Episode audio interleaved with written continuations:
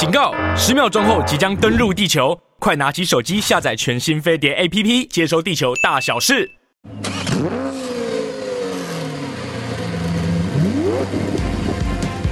人因梦想而伟大，梦想因人而实现。我是 Super 梦想家 Alvin，带你一起看见梦想。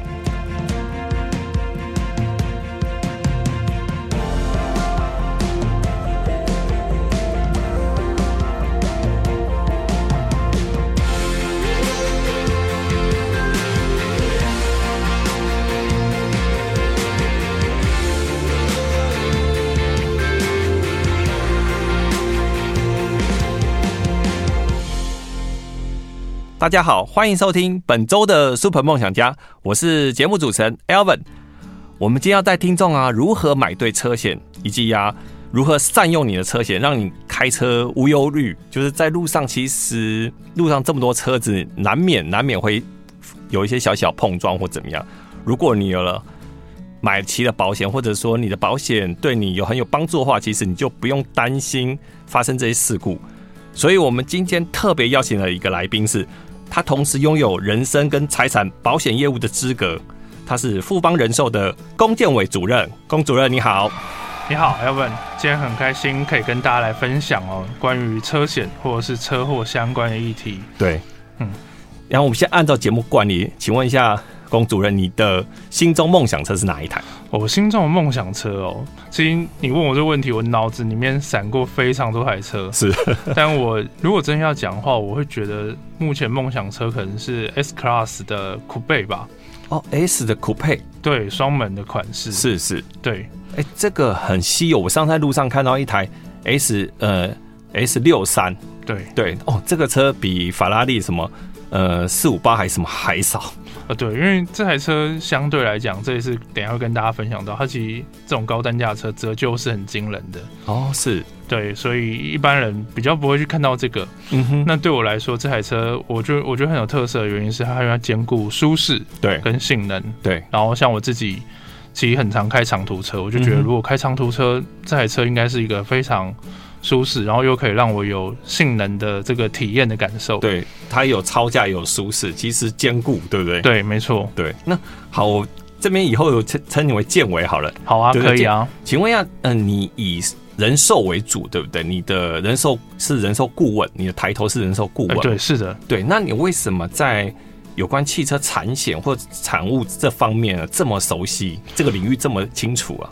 其实应该这样说，我们常会说做业务啊，就是要有服务才有业务。对，那其实我慢慢接触到一些客户，包含我自己在内，其实都会有车祸上的经验。嗯，那所以我这时候发现一个状况，就是说，每当发生车祸的时候啊，呃，轻则可能这一两个月有发生车祸，那个人他可能会有情绪走不出去，对，这很正常。那严重一点，可能好几年。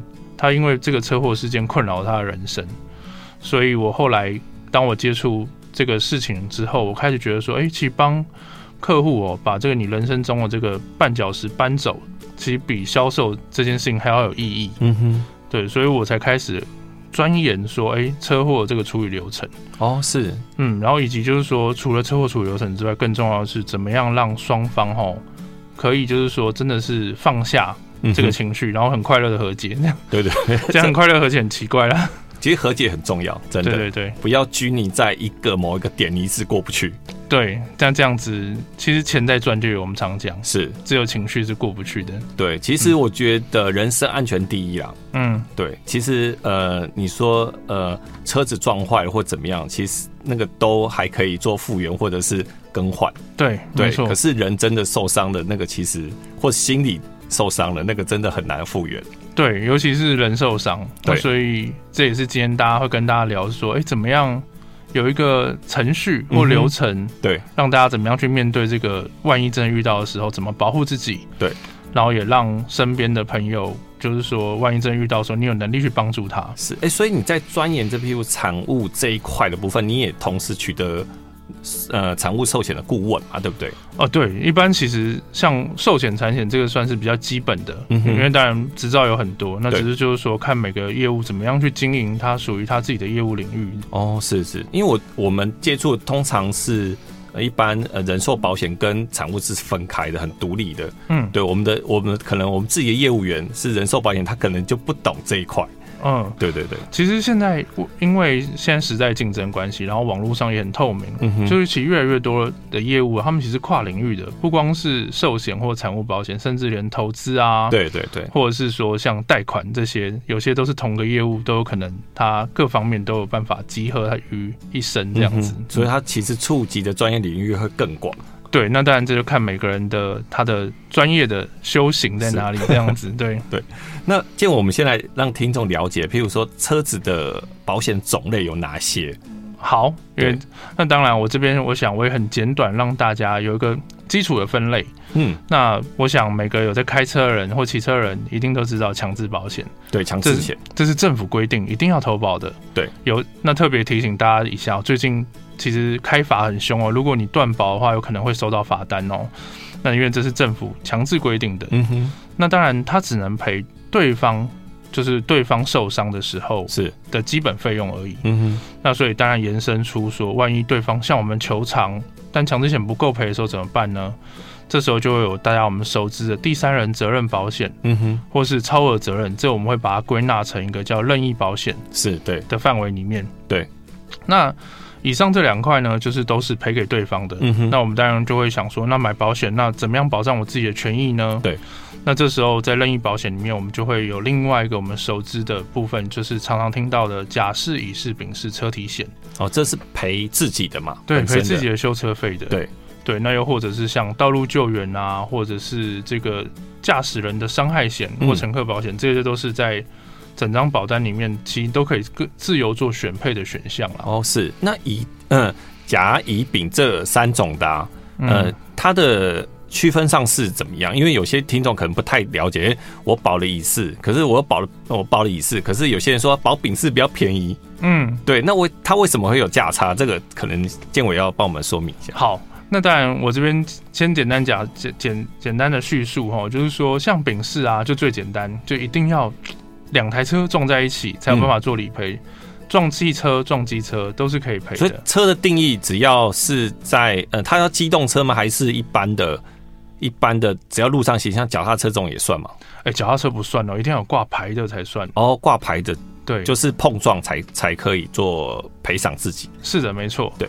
那像乙式和甲式这边呢，其实就是我们俗称，就是说，哎、欸，它算全险的一种。嗯哼。那为什么分乙跟甲呢？它其中是有一个差异哦，就是说，先讲一下，它只要是车损，基本上保险就是可以做理赔，在乙跟甲的部分。嗯哼。那但是有一块叫做不明车损。什么叫不明车损呢？打个比方好了，今天你到大卖场停好车了，买完东西回来之后，你发现你的车门旁边多了一个坑洞。我想这个大家难免都有这样的经验。对。那其实这个状况下，如果你没有监视器照到，或是你找不到谁把你的门弄坏了，那这是我们所谓的不明车损哦。嗯、那乙式车险的部分其实不赔不明车损的。嗯。那甲式呢，就多了不明车损。嗯哼。所以这两者都是保费比较高额的，但是甲式它的保障是完全全面的。像乙式，呃，所谓你不赔的不明车损，可是乙式如果是自撞或或者是我今天不是跟其他有挂牌的交通工具发生发生撞击，呃，我是自撞，这个如果报警就可以，对不对？好，这个很重要哦，要不然我觉得你问这个问题不错，就是乙式啊，其实是这样的，就是只要是我自己造成这台车车损的话，嗯、当然也是都可以理赔的，是，不论是你撞到脚踏车，还是撞到自己撞到路树，都是可以申请理赔。那还有一个报警的部分。就是说，哎、欸，假设你今天是自己撞，比如说你在停车场不小心自己撞撞到旁边的那个障碍物了，对对。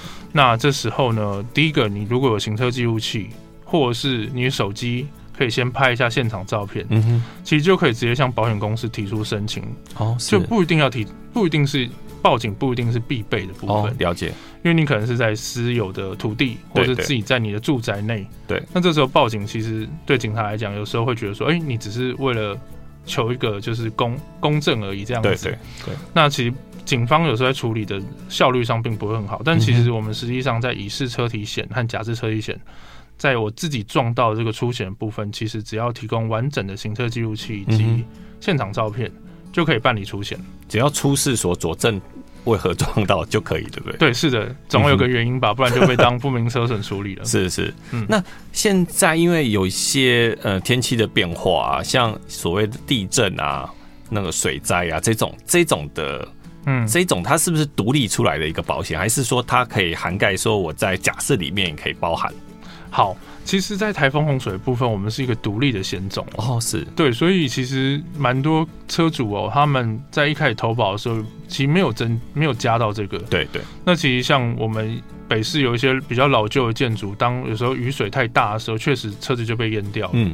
那这时候你想要要报出险，就发现说你没有加到台风洪水的条款，嗯哼，这时候当然就没办法申请理赔了。哦，所以它这个是一个很独立的，你可能在买的时候你要也要特别注意这一块。是的，当然因为车险其实我觉得说我们感觉很简单，但其实它里面会有很多附加不同的险种。对对对，所以我想就是说，根据每个人用车不同的需求，跟停车不同的地点哦，嗯哼，都有不同的保险需要做选配哦。是，就是可能你停在户外。室外很长期是停在室户外的啦，户外这个可能也要多注意一些，对不对？对啊，像我们有些客户啊，他们可能住家是比较偏郊区的，然后路口监视器比较少，其实我们这时候就还是会建议他说：“哎，你的没有固定车库，其实失窃险可能还是要建建议你加一下会比较好。”哦，是，嗯，像呃，像你刚刚提到所谓任意险，就是呃理赔对方的嘛？对对，因为现在其实在路上那种呃。百万级、千万级的豪车其实很多，对啊，对对，好像看车展一样。很多人会建议说，其实你的保额可能高一点，这样对，万一发生了事故，你可以 cover 到你的所有的涵盖的非要呃要出的费用。是对对，你们按你们的建议的。其实我们一般啊，就是说在保险里面啊，强制险是基本的，那我们最先优优先会建议。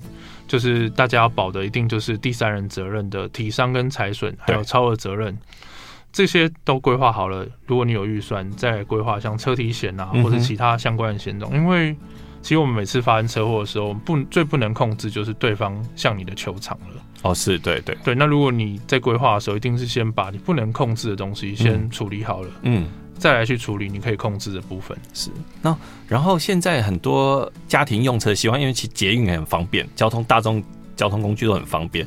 他可能一到五他都是靠大众交通系统在上下班，嗯，六日才开车是。然后好像有一些对应的显示，呃，六日的专门六日出游啊，或者是说国道，对不对？对，是的，这是一个比较新的险种哦，就是说主要是因为因应现在竞争的环境哦，就是说。保险公司也希望说，那个在一般的用路人呢，可以选择保险再多一些些，所以就会出出这种像针对假日国道对附加的险种，让你保额再高一些些。嗯哼，对，那其实主要也是在赔赔偿给对方的部分呢。哦，是怕说你在国道上面发生的事故比较严重，对对，那这时候相对来讲，你在赔偿保额上也会比较高一些些。哦，了解。那我们一般遇到交通事故，好了，那我们。一个简单的处理呃流程，大概请那个建伟介绍一下。好啊，其实一般我们在处理的流程上面哦，就是我们会这样建议我们的客户，就是说第一时间发生车祸，一定是先你要去确保一件事情，确保你是安全的，嗯，你确保你是安全才下车，是。对，因为我们常遇到一种状况是，呃，很慌忙下车就造成二次的哦对。问题，哦，对，对，所以当发生车祸的第一时间，你确保你安全下车之后，赶快去把路障。设立好三角锥设立好之后，嗯、再来进行报警，嗯、或是确认有没有人受伤，直接打救护车。是对。那当救护车或警察来现场之后呢，其实后面的问题就比较少了。嗯、就是说，我们只比如说，只要去完成现场，警方会让帮你做笔录。对对。交通队来做完笔录之后，你只要把你的事故登记点单，嗯哼，以及行驾照传给我们保险公司的服务人员。嗯那其实你就可以完成出险的部分。OK，不一定要等他到现场帮你处理嘛，对不对？是的，因为其实像现在蛮多保险公司不见得说人力这么充足，是对，他没办法在假日或者是说你在偏远区第一时间到。嗯哼。那其实这个时候，我觉得说有一个标准的 SOP 案的处理其实是最好的，因为等于说你只要拿到了事故登记人单，那事后呢，保险公司其实都会有专门的人在帮你处理后续的问题。嗯哼。那建伟刚刚讲的很好，就其实。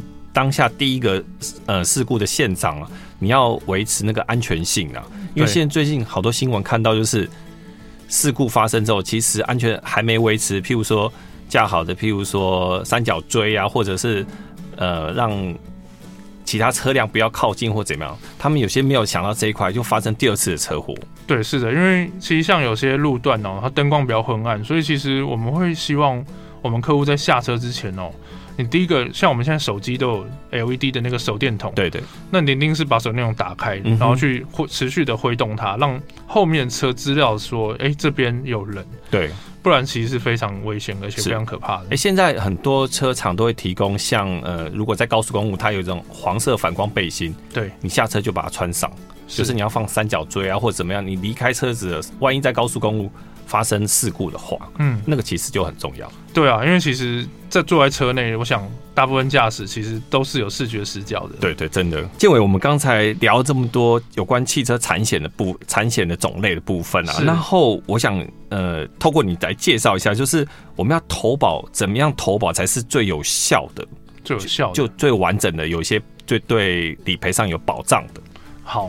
那当然我，我我想每个人需求不同，但是我们会有个大致上的推荐方案。嗯哼，那就如我刚刚前前面讲，强制险一定会有。对，那这我就不多说了。是，那再来就是啊，我们其实一般在选选择上会先从第三人责任的部分建立起哦。这个观念就是会先一个车祸一定会有赔自己的跟赔别人的。对，那我们先从赔别人的部分，那可能像第三人责任，我们会分成体伤、嗯，财损，那再其次是超额责任保险。嗯哼。然后再其次呢，是乘客的部分，乘客也是属于我们的一责任的一环哦。嗯，那再来的话，我们会建议投保给自己的部分，像驾驶人伤害哦，然后以及就是还有一块很重要，我认为道路救援是值得就是特别追加的一个部分。对，因为那个其实保险费用不会很高。对，保险费用不会很高，但是万一你在高速公路上面遇到的时候，你的信用卡跟配合的车厂不见得可以帮到你，嗯、那这时候。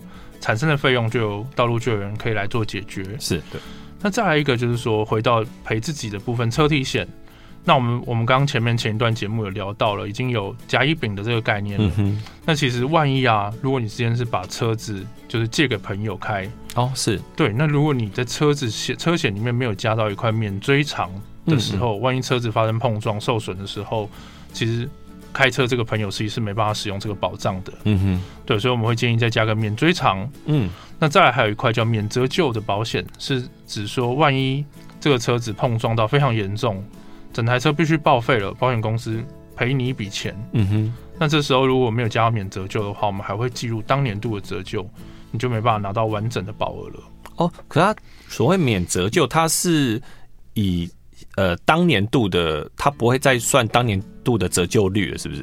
哎、欸，对，是的。假设你在年投保的期初，假设你的保额是一百万好了，假设你的新车价就是一百万，嗯，那如果你有加到免折旧，那万一在这个车。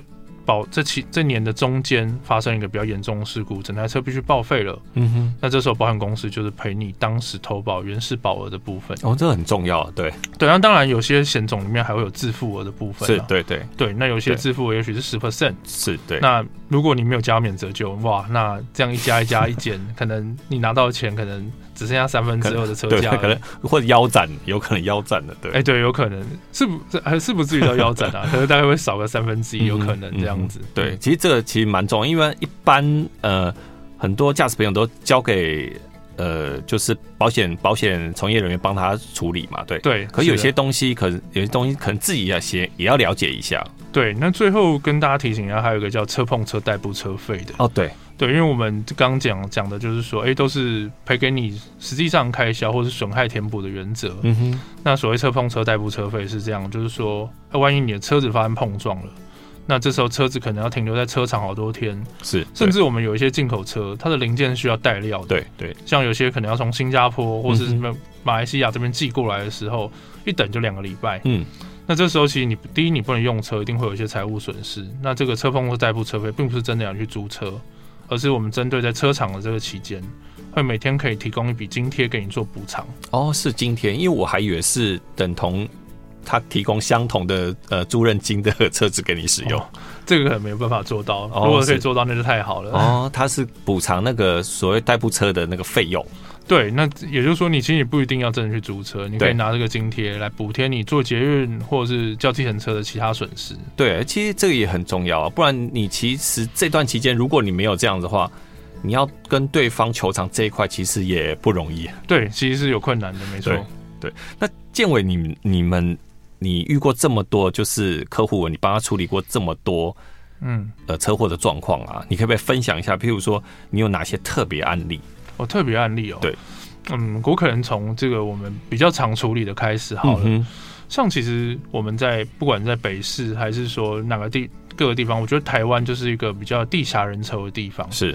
那其实我们一般人观念会比较偏向是说，哎、欸，我是在主线道上，对，你是在次线道上面，嗯哼。但其实，在台湾非常多地方不是用主线主线道或次线道来分的，嗯哼。对。那其实这时候我们最近常在处理，尤其尤其在台北市哈，有些巷弄，它其实就是都都是它没有主线道之分。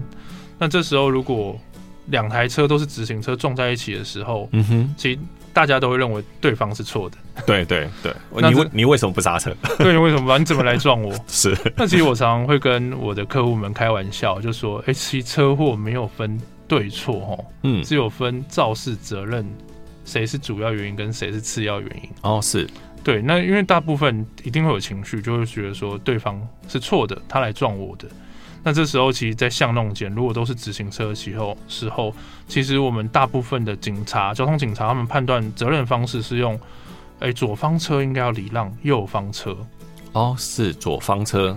对，这样，请问一下，我如何我如何来定义它是左方还是右方？哎、欸，好，这时候我觉得哦，我们如果要画图啊，还是怎样，我想各位听众可能会觉得，哎、欸，听起来好像不飒飒这样子。那我一般我会跟我的客户分享一件事情，是说。如果今天啊，你在一个巷子里面，右方车啊，右方右从你右手边过来的车辆，你要先礼让他，啊哈，对，那这是我们先礼让右方车的意思。嗯、对，那如果是左边的车辆，那其他应该要礼让你。嗯哼，对，是其实主要是这样子的判断一个方式，就是呃，你从譬如说你是驾驶者，你从车内看出去，你的左手边来的车子应该要礼让你，是的，是的。可是你右手边的话，你本身驾驶就要先礼让右手边的车辆。对，没错，因为有时候我们会认为说，哎、欸，我是直行车，嗯，但其实对方也是直行车，对，双方都直行车。那这时候我们就一般会就是用左方车要礼让右方车的这个路权、嗯、路权来看，我们其实很多车祸都是在。路权上面，大家的观念上比较不清楚。对，对，因为呃，小巷弄的部分，它其实没有所谓呃主干跟支道的这样主道跟支道这样的划分嘛。对，应该说定义很不明确。对啊，因为呃，如果你有主道支道的很清楚，有可能闪闪红灯的部分，你就等于你是支道。是对，或者你有你地上有所礼让的让，或者你要停，嗯、那个就是你等于属于知道。对对，可是像这种完全没有的话。其实路权就是左要让右，是的，没错。对，对，OK。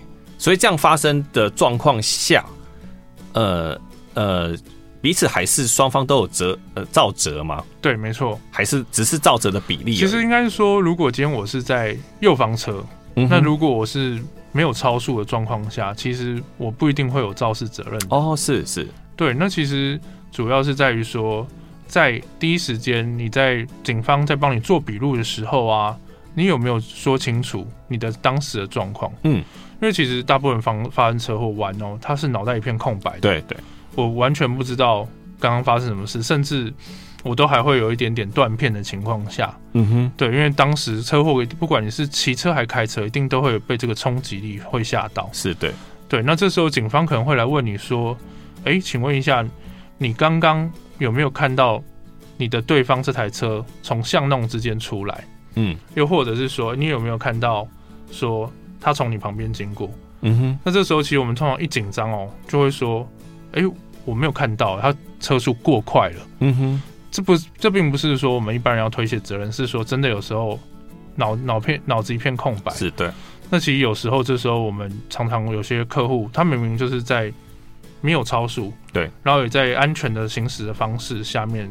开驾驶，嗯哼，可是因为他跟警方这样讲，那警方就把他认定为说你是没有注意车前状况，所以才会发生这样的车祸。是是，对，所以有时候我们会会这样跟客户说，并不是要逃避责任，是说，哎，其实你要说，我有看到他从这边出来，但是我来不及做反应了。是是，对，事实上是这样子。对对，就就像我们其实常常在执行的过程中，路边突然有车子或者是机动车辆窜出来。嗯，那个瞬间其实我们有时候会造成事故，是我们来不及反应。对，没错，因为其实有时候在这个车辆跟车辆之间碰撞，有时候反应时间是完全是来不及的，你的身体不可能有这么快的反应。那只是说，我们通常在跟警方叙述的时候，会被人说。他，你如果讲成说我完全看不到他，嗯哼，那这时候当然他就认为说你是不是在划手机啊，或者是开车不认真，或你没有注意到这样路路上的发生状况，对，又或又或者是认为说你骑车速过快了，哦，是，那就有超速的嫌疑这样子。那原原本你是一个完全没有责任的车祸，嗯哼，但因为在做笔录上面的时候的一些回答的。叙述方式可能会造成说你疑似有什么样的车的责任的可能。对对，所以其实以现实状况来讲，你应该呃很明确的具体告诉警察说，因为他车速过快，他突然出来，我来不及来不及刹车。对，是的，当然警方还是会去以路口监视器来最后来做个判断。可是如果你第一时间就说我完全没有看到他的时候，当然。警方就算有监视器要帮你佐证，你也你前面都这样讲了，总不能要推翻自己的笔录吧？是是。那其实现在大家都有所谓行车记录器啦，这个其实也多多少少可以保障一下自己的权利。对，没错。其实有行车记录器是真的非常重要，因为其实很多路段哦，它的监视器并不一定是 OK 的。所以其实监视器真的是监视器，如果不行的时候，我们行车记录器就是一个保护自己最大的工具。对，可是我曾经也有遇过一些比较比较不正道走偏门的那个，嗯、我跟他发生过车祸。嗯，我明明看到他有行车记，可我在等待警察来的之前，他在车上拆那个行车记录器，他告诉警察说我没有装。哦，对，确实是因为可能他认为说这个对他是不利的，那这是所以这时候我们会。建议是说，通常车祸回到刚刚车祸处理的流程哦，就是说，如果你已经确定自己是安全的状况之下哦，不妨自己拿手机先来搜证一下现场的照片。对对对，那这也是一个保护自己的方式。是，然后那那当下那个警察，其实我觉得也蛮有经验的。嗯，他告诉对方说啊，没关系，没关系，没有行车记录器没关系。其实我们以前在行车记录器没有那么发达之前，我们一样可以在处理这些交通事故。对，是，对对对，所以他呃，对方可能觉得，哎，怎么办？我今天我已经讲了没有行车记录器，可是警察还是可以这样处理这样的问题。其实那个肇责厘清，如果现场的状况很清楚的话，警察也不会很担心你没有行车记录器。对，确实，像我们有些车祸啊，就比如说我们常在马路上最常遇到的话，我每天上班都遇到一个，就是说大家来不及刹车，没有跟车前保持安全距离。对对。就直接亲上去了，送到人家屁股后面了。那其实通常这样的车祸就很简单，因为就是后车一定是错的。嗯哼，对。但有一种比较复杂的状况是说，诶、欸，后方的车撞到你了，把你往前推，再去撞前面的车。对对，这个很重要。我我就一直想问你这一块，就是可能我们在堵车或堵车状况最容易发生，是，或者是说前面本来是流畅的，在高速公路突然，嗯，突然大家减速，可能一个没有注意。嗯后面砰砰就上来，就所谓连环车祸。对啊，是啊。对，他这样的状况，就是你们遇到，你们会怎么样来跟呃，譬如说客户来分析？像这个状况，我们大部分会都会第一时间反应是说，认为是最后一台车的错。嗯。但有些情况，我们就要分清楚，所谓叫做追撞或推撞的嗯原因在。因为所谓追撞是指说，哎、欸，其实前面第一台车已经直接先撞撞上去了。是。那。他没有减速的情况下，你也来不及反应，对，又再撞上去，就第二台车又撞上去了。对对对，对那这时候就变成说，哎、欸，责任变成说是每一台车都环环相扣了。对，对对，不是只有最后一台车有责任，是等于说，哎、欸，第一台车要去找我后面那台车，嗯哼，我第二台车的。后面要再去找第三台车，嗯哼，依序这样子去厘清这个车祸的损失，嗯哼。但是如果是刚刚前面讲那个推撞状况下，对，其实我们讲行车记录器，嗯，或是现场监视器画面，才有办法帮你还原说，哎、欸，到底是推撞还是追撞？就是所以推撞是不是呃，我在完全其可能前面已经刹刹停了，我我是急速我也静止了，对。然后后方可能来不及的话，撞到我，我再撞到我，把我向前推到前面车撞击。是的，没错，是这样子的状况。所以它的造者可能就是属于后方的，对不对？对，所以我们常常在高速公路上遇到的状况是，最后那台车，它因为来不及撞撞，来不及刹车，结果把车子推推撞出去之后，前面造成连环车祸。哦，那这时候其实就很考验哦，最后一台车这个保险额度是否足够？哦，对啊，对啊，对，因为我们常常处理到一半，发现说，哎、欸，他要赔五台车，就赔到第三台的时候，他保额已经用完了。对，那这时候就会蛮紧张、尴尬的。所以保额用完，所以剩下就要自掏腰包，对不对？呃，应该说保额用完，就变成说，剩下两台还没有求偿成功的车主，他可能就要跟这个这台肇事车的车辆的车主去提出民事诉讼了。哦，那这时候在就是说权益上面可能难免都有些受损，因为如果就是肇事方他不他财力状况不是那么稳定，又或者是说真的到法院上面没办法判赔到这么多的时候，都是一件让人很头痛、很麻烦的事。对，嗯，对。呃，刚刚讲到所谓推撞追撞，可是我我有发生过一件事情，红绿灯红绿灯停下来，然后我前面车不知道为什么打倒档。哦。我也遇过哎、欸，打倒档，然后撞到我，嗯，他是把骨撞撞到我，嗯，对，然后他就下来看，对，然后他又说你为什么撞我？我我没错，这是很尴尬，所以这个我要怎么我我 我，我除非我行车记录器来佐证说是你倒车撞到我，对不对？是的，然后当然还有一个是说。我如果时速是静止是零的状态下，是百分之百不会有这样的问题的。嗯、但也许你是在缓步前进，就对方突然倒车。对，像我之前遇过那个最夸张，他是那个他就是处于就他可能打 N 档了，嗯，结果那天风比较大，哦、往后滑行，把我往后吹了，结果他自己也没有感觉，他真的一下车就觉得说你怎么撞我？那我们这时候没办法，我就说你等一下哈，我开我的行车记录给你看。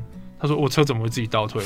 我说：“我不晓得你车怎么会自己倒退哦。”对，所以其实这个照着，我还是要呃一个佐证，说真的是你的问题。对，其实主要还是双方自己的认知啊。那如果大家双方认知上面都没有问题的话，其实就比较不会有争议。嗯，因为就是如果我是禁止车辆的话，其实当然在移动的那方一定是它是照着主要的原因。对，可是通常下车，他当下下车，他会觉得。我没有动，是你撞到我。对，所以行车记录器真的很重要。对，对，还是要这样去证明。那又或者是说，说有时候旁边哈有善心的骑士、机、哦、车骑士经过，会帮你跟你说明一下，你刚刚车子自己在动。对对对，这个其实也蛮重、还有还有，像我们在呃台北市，可能有时候堵车的时候，对，呃，机车在在钻，这就是车缝中钻，它常常有时候会呃打到你的那个后照镜。对对，可能一般后敲一下还好，可是有时候很快速的时候，它会造成那个后照镜玻璃碎裂啊这种，可是它就跑了。嗯，对，它这种状况，那我们是不是就是我们需要说所谓去警察局报案说，所谓的肇事逃逸？呃，这个这样是，就是说，他正规处理流程是这样，因为我们也蛮常遇到这样案子。嗯、正规处理流程是说，哎，当他已经跑掉了，你一定是先忙检查一下行车记录器有没有录到。哦，是。那要有录到就很简单，就是说最好是有录到车牌。嗯。那这时候你就到邻近的交通队去报案。嗯哼。交通队去报案，那报案完之后呢？你会拿到一张事故登记原单，这张登记原单上面是会先写不详哦，嗯哼，因为他可能还没有找到这个人来现场做说明哦，是对。那等到找到人来做笔录之后呢，再由警方去判定说他有没有肇事责任的嫌疑啊，嗯，或是肇事责任很明确，嗯哼。那基本上做完笔录之后，会换一张登记原单给你，就会有对方的联系资料在上面了。哦，是是。那这时候就进到一般车祸处理的流程，嗯，不管你要申请保险理赔。还是对对方提出民事诉讼，都是有办法处理的。所以，如果我当下我有我有保险，我有保险，譬如说像是呃乙式好了，好，我是不是我报完案之后，我就直接 车厂送修？哎、欸，其实不是，我必须一定要找到那个人哦，一定要找到那个人，因为你的登记人单上面写的是不详啊，是可能只有一个车牌号码。嗯哼，那这时候你当然可以报出险，但是出险是没办法成立，因为保险公司。他最后你修完车之后，他也要去向对方追偿，是，所以车厂也会等到保险公司确认之后，他才会帮你维修。没错，没错。所以当有时候遇到肇事逃逸的案子的时候，嗯哼，可能变成说我们车主有可能要自己自先自掏腰包去把车子做完修复之后，嗯哼，然后再等一下，说有没有办法找到这个人。哦、那但如果你有买保险的情况下，其实保险公司也一样是等这个哦，就是说事故登记原单。收到一个明确的资资料，确定有这个人、嗯、这个事情之后，才有办法进行保险的出险。OK，这其实还蛮重要的。嗯，我们刚讲这么多啊，就是有关于像是肇责的问题啊，或者怎么样。然后我想请问一下建伟，那个保险公司它如何依照你折旧率来计算理赔？不是说你今天我今天保障额多少，你车子。损毁到什么情况，我就帮你修复完全，对不对？好，Elvin 讲这个问题，其实是我们蛮多听众很困扰的问题。对，而且也不清楚。我以为我今天有保了保险，我发生事故，我就可以保险公司就帮我全车复原。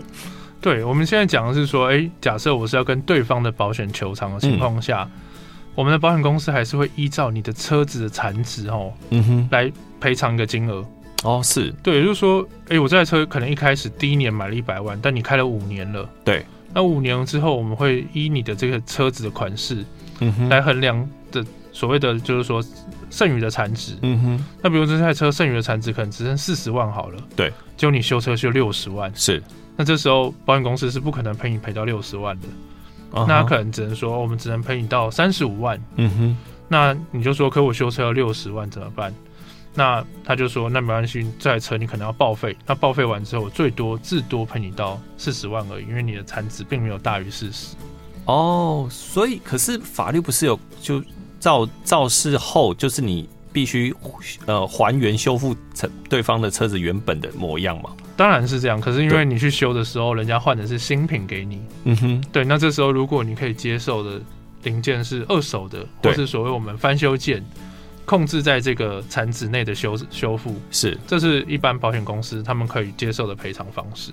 哦，所以其实这一块可能我觉得很多听众朋友不太了解，就是所谓折旧率啊这一块，你也要把它算在里面。你今天车子可能有了年纪，可是我啊，我想一下，就是如果今天车子是呃蛮老的车子，对，可是它是有所谓的收藏价值，是对，万一碰到这样的事故的话，那怎么办？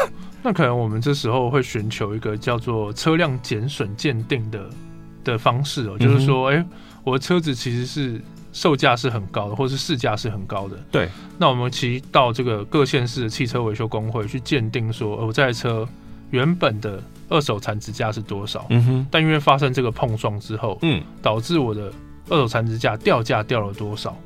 那这个我们会形成一个依据。对。那这个依据再到法院里面去做。就是诉讼来做裁决。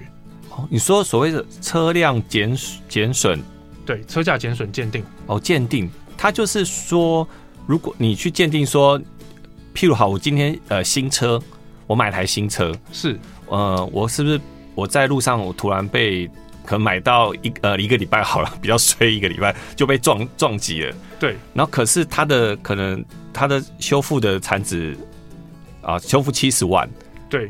可是它的残值可能因为我被撞击算是重大事故，是，那我是不是以后未来在二手车的买卖，我价钱就会比较往下掉？对对对，对是的。那这个部分我就像你刚刚讲，是不是我可以去球场这一块？对，所以我们就是说去鉴定。那原本比如说你这台车新车一百万，嗯，就因为被这样一撞了之后，你的中古残值价只剩下八十五万，对，那这十五万我们就可以向对方提出求偿。哦，是对，那当然就是说，他还是裁定完之后，还是要依据这台车目前在中古车市场上面的实际的售价来做一个依据，这样子。哦，所以他裁定完，譬如说我车子呃修复了，可能理赔了多少钱，然后差额的部分就是你这台车中古车价，如果不是重大事故车的车车古车价，中古车价。他可以理赔多少钱给你？这样是的，没错。OK，是这样子。法官这样会这样依据？对，会依像就是我们所谓中古车的这个行情价。对，所以你说几年以上就没有所有没有价值了？哎、欸，其实我们一般来说，五年以上的车辆，它的价值可能会比较难定义啦。嗯，五年以上，因为这这我们以民法来说，对，一般汽车的部分是折折旧要算五年，嗯哼，那机车的折旧率的话是算三年。所以我刚刚说，如果这辆车是有一个呃收藏价值的，嗯，对，收藏遇到这样的事故，你说去鉴定之后，嗯，他可能依照法官，譬如呃鉴定之后的价值可能还有多少钱，二手车价值，那法官会依为依照这个价值来做一些。要求对方理赔？应该是说工会这边是一个第三方机构，对，他提出了鉴定之后，就看法官他认不认同，裁决的结果是如何了。嗯嗯。因为比如说我提出的鉴定报告是车价减损是三十万，但也许法官这边他认为说，哎，实际上只有十五万的损失。也有可能、哦、是是对，所以不是说这个鉴定报告出来百分之百一定是完全以这个依据为主。那如果运气要好一点，要遇到一个懂车的法官哦，对，没错，就是有时候运运气运气啊，当然他们也会自己做功课一下，哦、就是说去查一下，说到底实际上市场上的行情到底是多少。对，哎、欸，我另外我们提到说，一般我们车辆在事故的时候，我们会求偿所谓的呃财损，是对，然后可是还。可是人为受伤的话，我们是不是可以跟对方求偿一些所谓乘客的体伤、体伤啊，或者怎么样？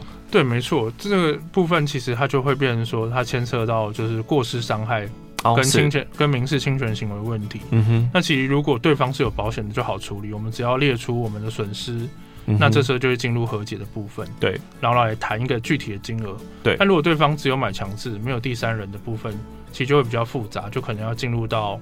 民事的球场，嗯哼，嗯，对，所以呃，像如果我们今天发生的事故，如果比较大的撞击啊，或者你造成你头晕，或者是呃脖子的拉扯不舒服，其实都还蛮建议你去医院做一些检查，对不对？对，其实还是会建议说，一旦发生车祸，有任何一点不舒服，都还是建议第一天就还是去做个就医。对，因为其实主要是保护自己，因为如果你不去做这件事情，那后续如果过了可能五天十天之后开始不舒服，那你就损失了这个提出求偿的权利了。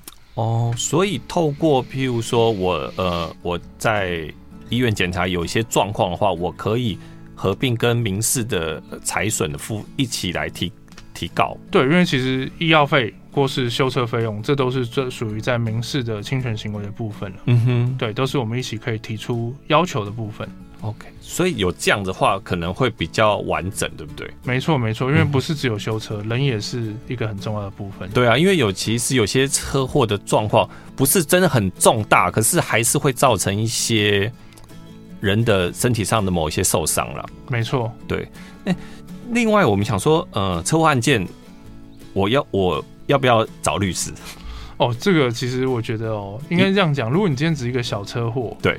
然后对方如果又有买保险，我们真的不建议找律师，就大家坐下来好好谈一谈。嗯哼，那一般律师普遍的来说，他一定有一定的成本在。对，所以如果你求偿金额根本没有大过律师费，我们不建议这样做。那也许可以咨询专业的服务人员，或者是咨询你的保险公司理赔，就可以完成车祸的和解了。对，那但是如果是比较严重的车祸，例如涉涉及到就是说，哎，可能有人身故，嗯，或是到。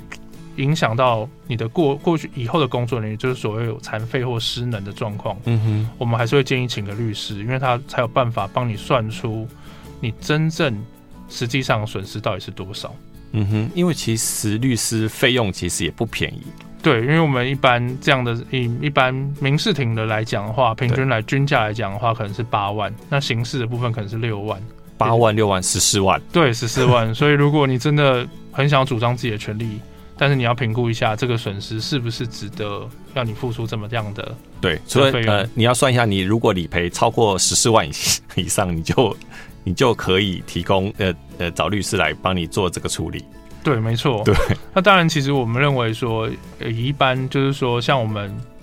服务人员他可能会有基本的车祸处理能力，嗯，那又或者是说你咨询一下你的保险服务顾问或产险公司的理赔，对对，这边其实都会给你一些适当的方向。其实我觉得有一个很重要，找到很专业的服务顾问，可能后续的事情就会少了很多。没错，对，就是你们可能在遇到事情发生状况的时候，你们会知道这个东西其实呃大事化小，或者是怎么样来去。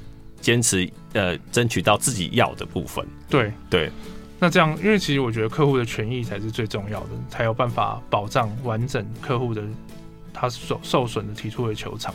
OK，那今天非常感谢富邦人寿的建伟，就来帮我们讲的很清楚，让我们知道，哎、欸，其实你拥有保险也也要知道如何来使用。对，没错，希望今天有帮助到大家。对，如果呃有些听众想。